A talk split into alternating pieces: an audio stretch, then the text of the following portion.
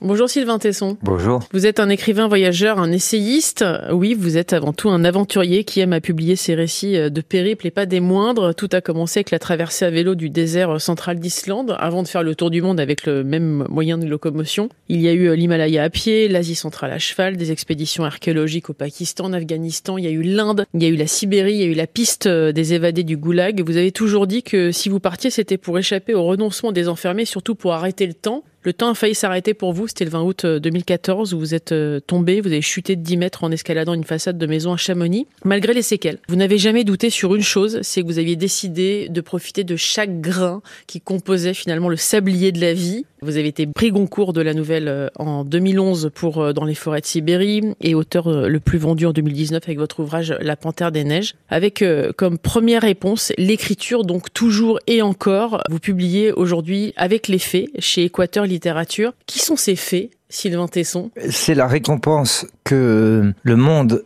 vous offre quand vous l'avez regardé avec suffisamment de déférence et d'obstination. C'est ce que je crois. Je suis parti faire ce voyage en voilier pendant trois mois le long de la côte atlantique parce que justement je voulais regarder longtemps la pliure entre la terre, le ciel, la mer, c'est-à-dire ce littoral qui court de la Galice espagnole au Shetland écossaise et qui est à peu près le même en fait, visuellement. C'est une invitation, hein, cet ouvrage, à égayer, à élargir notre regard sur la vie. C'est marche ou rêve en quelque sorte. Oui, c'est marche regarde et rêve. C'est vraiment euh, pour moi la définition de la fée, un exercice euh, quasi esthétique.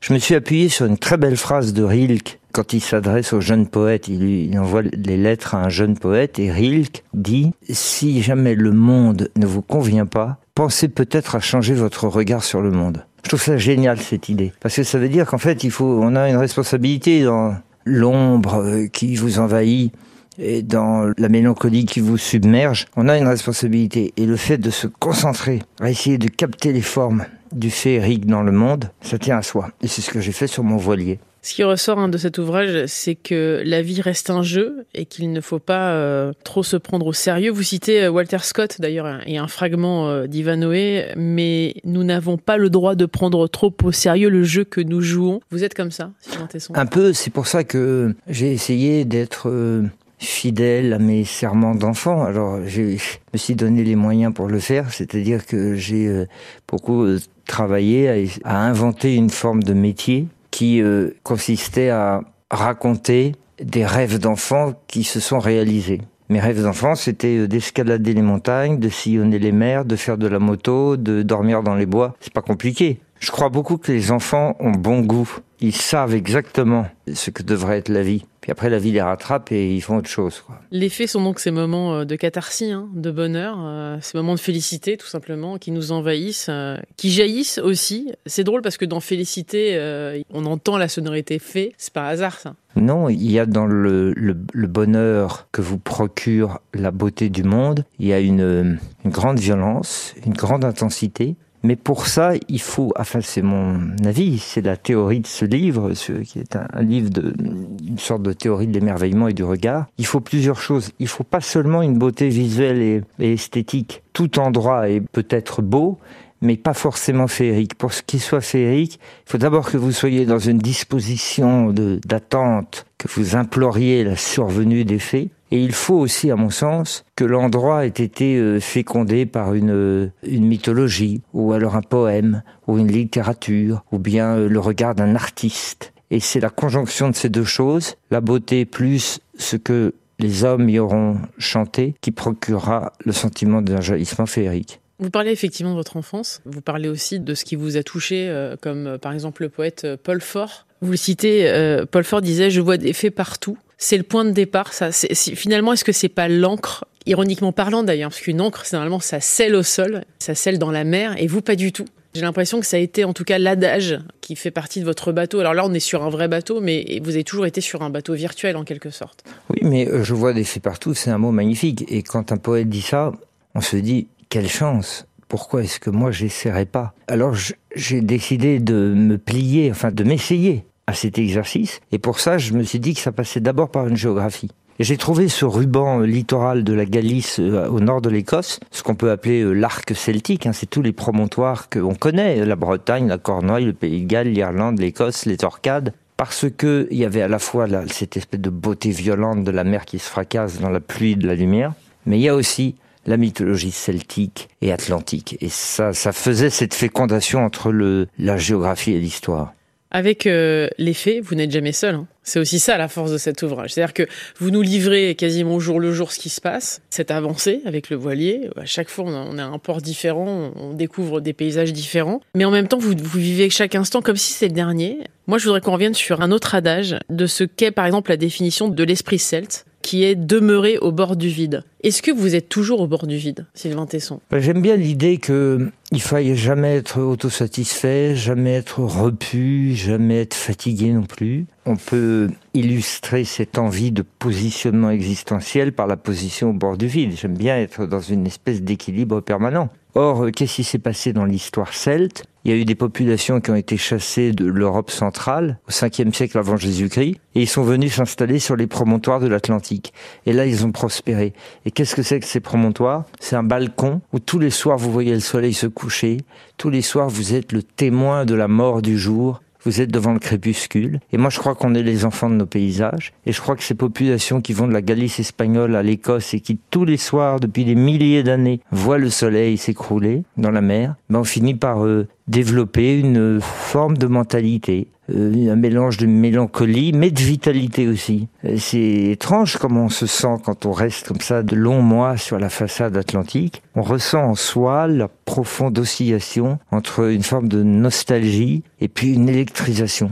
C'est la mer et le couchant. En même temps, le promontoire euh, n'est pas forcément que sécuritaire. On peut tomber aussi, on peut chuter d'un promontoire. Mais j'ai l'impression que c'est ce qui vous attire, Sylvain Tesson, depuis que vous êtes né. Malheureusement, j'ai pas de sagesse philosophique. C'est-à-dire que si j'avais eu de la sagesse philosophique, j'aurais su qu'il faut goûter la vie et l'apprécier sans la mettre en péril. Moi, n'étant pas sage, j'ai besoin toujours de mettre un peu en jeu ma vie pour en ressentir toute la profondeur. C'est banal, c'est idiot, c'est adolescent, c'est pas très achevé, mais c'est mon alchimie pour euh, me convaincre euh, du miracle qui m'a été fait de, de, vivre. Vous nous prenez par la main aussi à travers cet ouvrage. On a l'impression d'être avec vous en fait, hein, des Asturies jusqu'au nord de l'Écosse. Euh, vous parlez de noces de la mer, du ciel, de la terre. Et en même temps, on a l'impression que le fait de ne plus avoir les pieds sur terre, mais d'être à flot, et je crois qu'on pourrait écrire le mot flot de deux façons différentes, c'est votre moteur. Oui, mon moteur, c'est l'oscillation. C'est ça que j'aime profondément. Quand vous euh, évoquez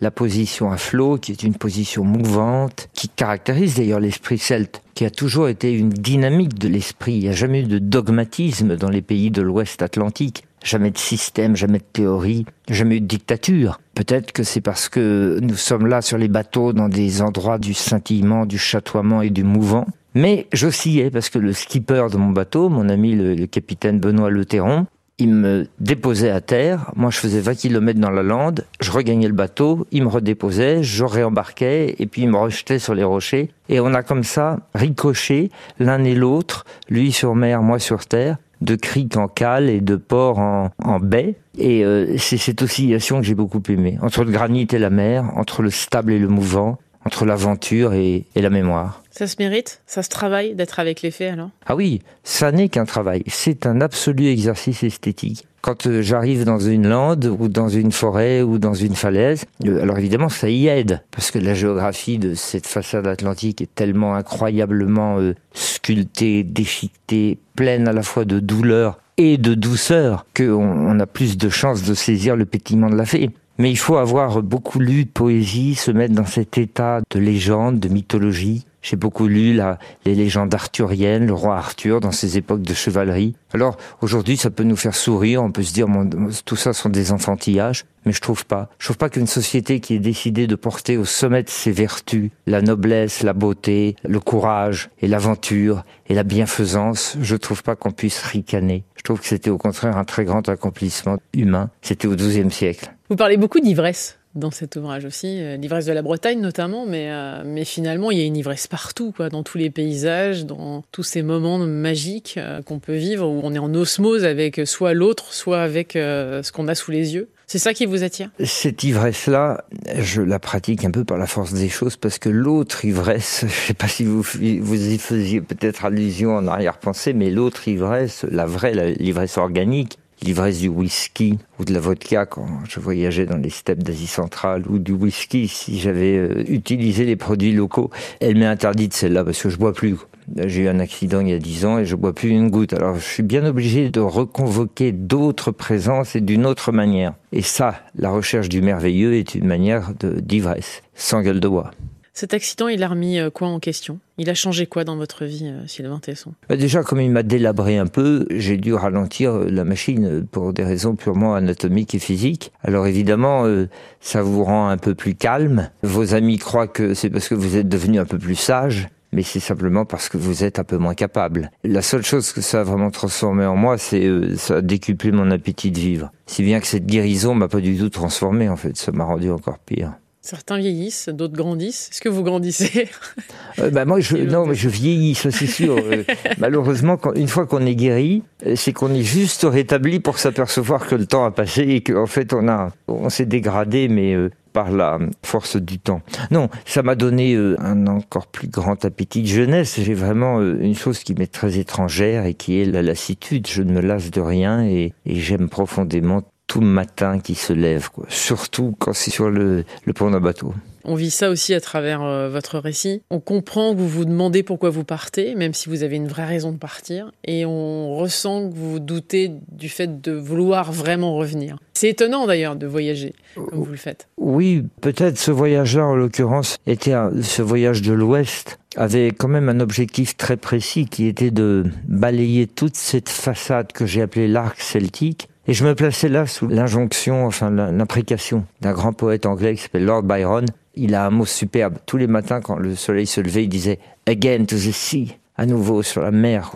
Il repartait. Et moi, je crois beaucoup à cette joie des départs. J'adore larguer les amarres. C'est pour ça que j'aime l'oscillation. J'adore débarquer quand je suis sur le pont, j'adore embarquer quand je suis sur la crête de la falaise. J'aime euh, fluctuer. C'est encore le livre euh, qui fiche vos souvenirs. On ressent qu'il vous est parfois difficile de trouver les mots justes, tellement vous êtes euh, touché par l'émotion. Il faut savoir aussi effectivement prendre, se nourrir de ce qui se passe autour pour pouvoir retransmettre à son tour. Oui, c'est-à-dire que je voue, moi, une passion absolue pour les mots pour le verbe, je trouve que c'est un miracle dont dispose euh, l'homme que de pouvoir euh, sur une feuille de papier transcrire euh, un souvenir, une sensation ou éventuellement une pensée même. Parfois, on n'est jamais à l'abri d'une pensée. Et je trouve qu'on n'en use pas assez sérieusement.